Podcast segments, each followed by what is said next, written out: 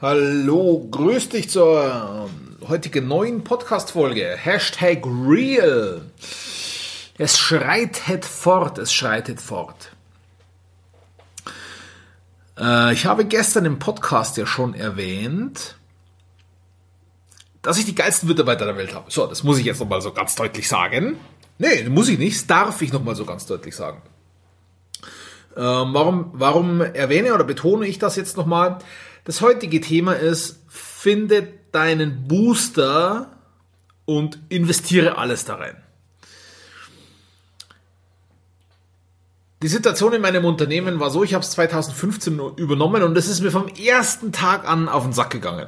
Also muss ich tatsächlich sagen, äh, ich habe es gehasst, weil ich ganz, ganz viele scheiß Erinnerungen damit verbunden habe. Ähm, ja, recht zurück in die Kindheit schon und so weiter. Oder in die Jugend. Äh, und ich habe offensichtlich ganz, ganz viele negative Sachen damit verbunden. So, und dann habe ich alles getan. Ich habe alles getan, um, um ähm, das Unternehmen kaputt zu machen. Und ich habe es nicht geschafft. Also etwas, das ich nicht geschafft habe. Zum Glück. Und ich habe irgendwann mir gedacht, so, okay, es muss halt mal ein bisschen Gas geben und es geht so nicht weiter und so weiter. Ähm, nun kannst du das alles nicht machen, du musst schauen, dass das Unternehmen vorwärts geht und es ist eine super Basis für alles und dann wollte ich es wieder verkaufen und so weiter.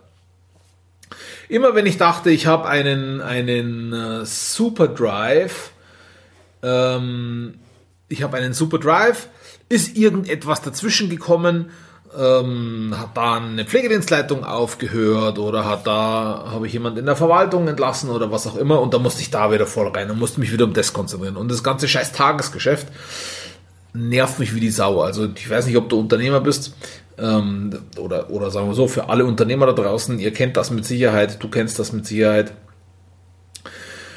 Äh, sich an, an Dingen aufhalten zu müssen, die überhaupt nichts mit irgendwelcher, die überhaupt keinerlei Gestaltungspotenzial haben. Ähm, mir war irgendwann auch gar nicht mehr bewusst, warum ich das alles überhaupt tun soll. Also für wen mache ich denn das? Wenn ich eine super Idee habe, was zu tun, äh, haben mich, habe ich meine, meine, meine Mitarbeiter äh, haben mich wahrscheinlich sogar schon ausgelacht. Äh, ich weiß es nicht. Auf alle Fälle waren sie nicht gerade begeistert und äh, ich hätte also alles alleine anreißen müssen und hätte, und hätte alles alleine machen müssen und hätte aber von meinen Mitarbeitern nur ähm, Widerstände bekommen oder wäre dann nur auf Widerstände gestoßen. Und natürlich bin ich der Unternehmer, natürlich ist es meine Firma, natürlich kann ich alles ganz alleine bestimmen. Ähm, Achtung, Sarkasmus. Und nein, das kann ich natürlich nicht. Ja, also ich bin kein Ein-Mann-Betrieb, wo ich wirklich ganz alleine entscheide, was, was zu tun ist, sondern ich habe ein Unternehmen mit, mit 35 Leuten in meinem Team und da funktionieren die Dinge einfach anders. Also natürlich kann ich bestimmen, was gemacht wird. Ganz klar, ich entscheide, in welche Richtung das Unternehmen geht oder gehen soll. Das muss, das muss, muss ich sogar entscheiden. Die Entscheidung kann ich keinem anderen überlassen. Aber ich kann äh, den Mitarbeitern das nicht vorsetzen. Beziehungsweise kann ich das schon machen, nur die Mitarbeiter reagieren dann, reagieren darauf dann so, wie sie halt darauf reagieren. So. Und, oh, und es geht also nicht hier mit der Holzhammer-Methode und ich Chef, du nix. Ähm, das funktioniert nicht. Ich weiß nicht, ob das überhaupt jemals funktioniert hat. Vielleicht irgendwann mal, als wir so einen, so einen Anbietermarkt hatten. Ähm, so, so, so einen Überfluss an Personal hatten, ähm, dass die froh waren, wenn sie Arbeit hatten. Ja, das kann schon sein, dass das irgendwann mal so funktioniert hat, aber also ich bin jetzt 38, seit ich im Arbeitsleben bin, funktioniert das so nicht den letzten äh, 20 Jahren.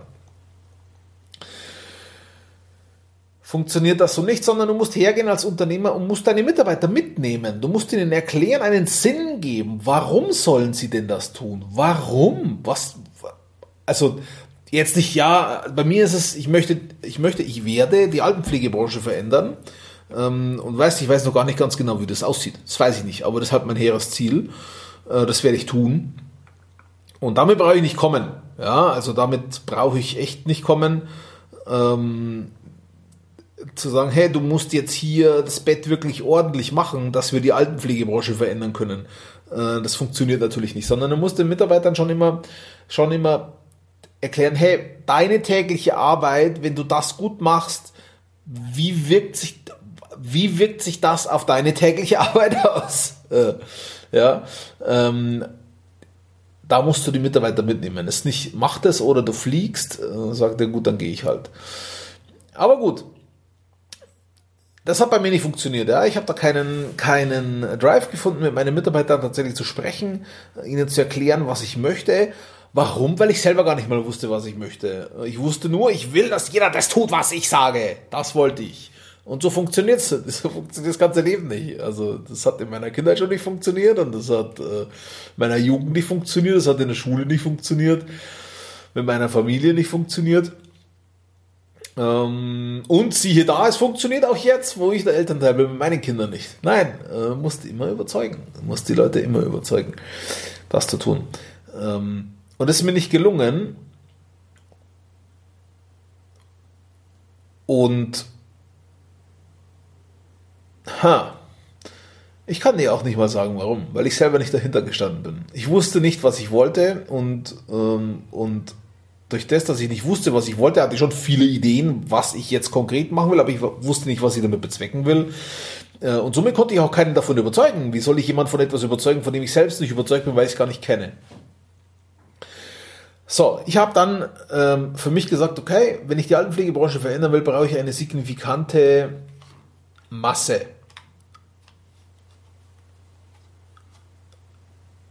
Und habe gesagt, ich einfach irgendeine Zahl genommen, ich brauche ein Unternehmen mit 10.000 Mitarbeitern. Ich brauche ein Unternehmen mit 10.000 Mitarbeitern, um, um überhaupt zeigen zu können, dass es geht. Also wenn ich ein Unternehmen habe mit 10.000 Mitarbeitern, dann bin ich, dann bin ich, und da bin ich der festen Überzeugung, viel weniger von irgendwelchen ähm, rechtlichen Schwankungen abhängig wie ein kleines Haus. Ja, also wenn ich jetzt ein großes Unternehmen habe und es kommt äh, eine neue Richtlinie, du musst jetzt das und das so und so machen oder du musst auf einmal hier was investieren und so weiter, dann kann ich das viel leichter ähm, ab als ein kleines Unternehmen, das dann vielleicht vor dem existenziellen ähm, Ruin steht.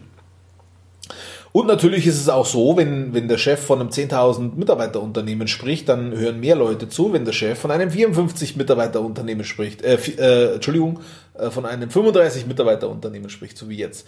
Also ein, ein Wolfgang Grupp von Trigema äh, würde der auch so gehört werden, wenn es eine kleine Schneidermanufaktur wäre und nicht halt Trigema mit, ich glaube, 1200 Mitarbeitern.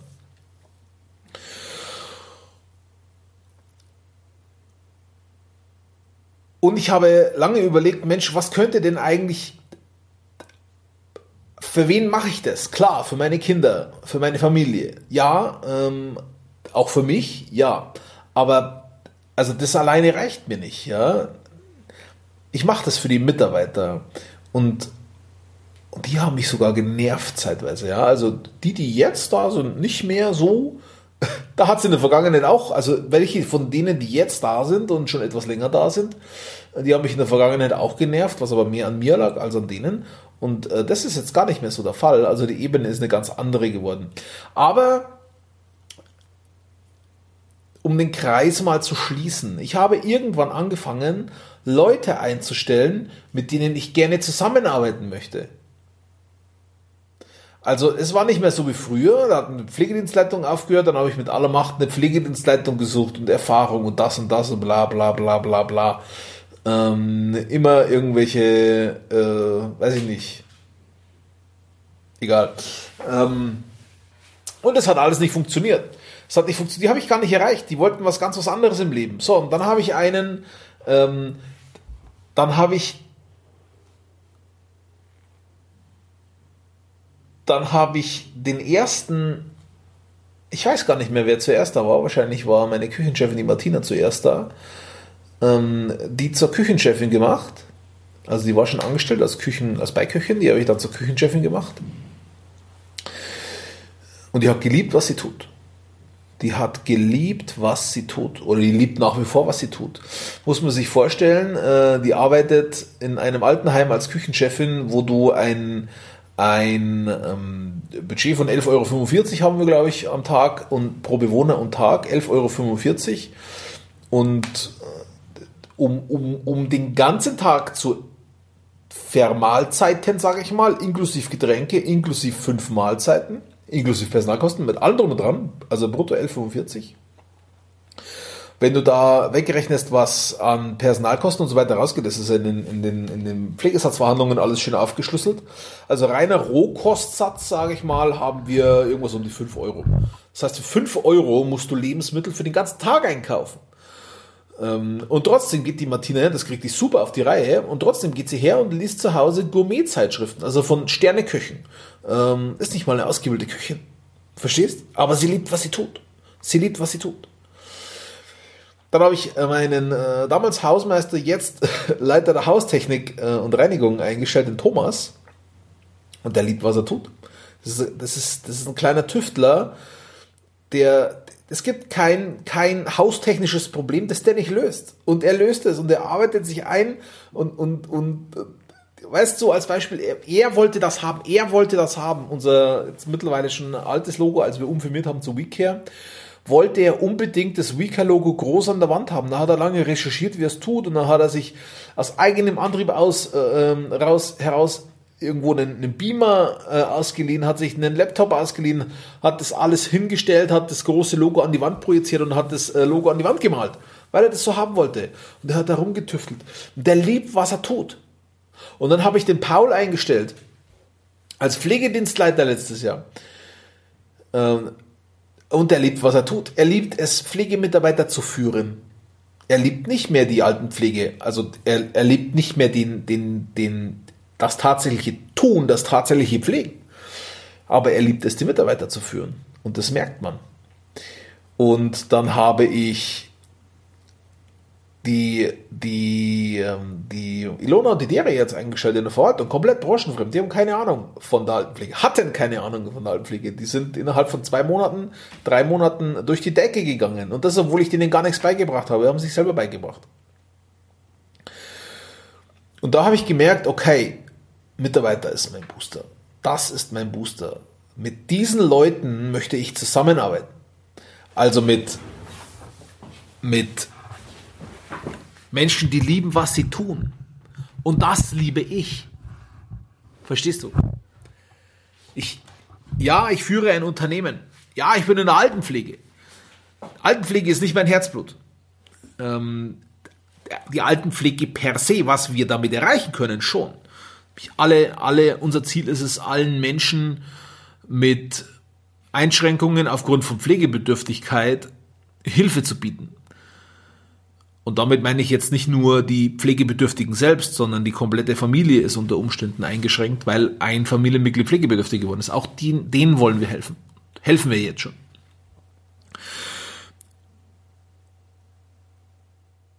Und die Menschen, mit denen ich zusammenarbeiten möchte, sind die Menschen, die ihre Arbeit lieben, die es lieben, anderen zu helfen. Führungskräfte, Hausmeister, Haustechniker, Küchenleitungen, Köche äh, in der Verwaltung.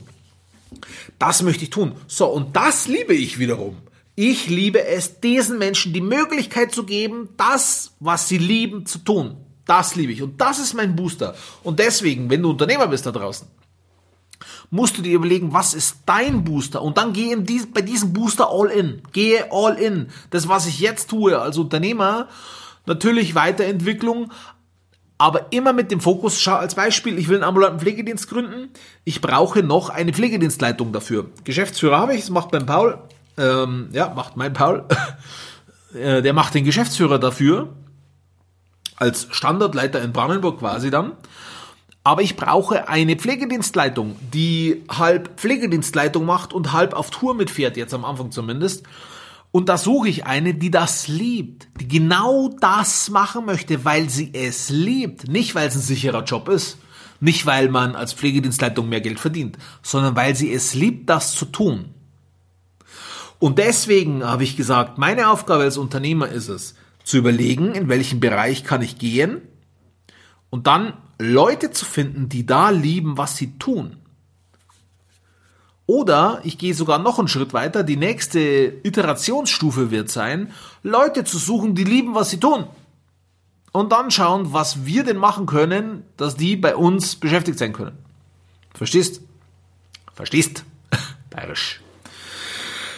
Aber wenn du jetzt selbstständig bist, wenn du selbstständig bist und dein Booster ist, ist Geld, sagen wir mal, du, du ziehst gerade einen, einen Fonds auf oder was, äh, dann brauchst du ja Geld. Investoren, die, die dir Geld zur Verfügung stellen, dass du wiederum investieren kannst und Rendite erwirtschaften kannst für die.